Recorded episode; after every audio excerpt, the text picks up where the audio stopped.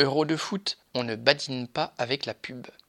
Il y a des gestes de la part de certains footballeurs que l'UEFA, l'organisme politico-sportif qui pilote la Coupe d'Europe, ne tolère pas.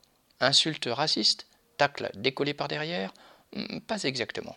Ce qui lui a fait sortir le carton jaune, c'est qu'en conférence de presse, les joueurs Cristiano Ronaldo et Paul Pogba ont déplacé hors du champ de la caméra des bouteilles de Coca-Cola et de Heineken.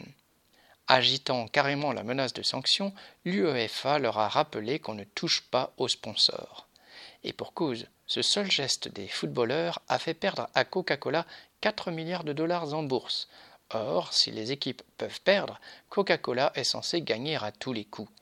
L'histoire ne dit pas ce qui est plus absurde qu'un sportif comme Cristiano Ronaldo doive servir de panneau publicitaire à une boisson aussi peu diététique que le Coca-Cola, ou le fait que la capitalisation de cette firme puisse dépendre du déplacement d'une bouteille.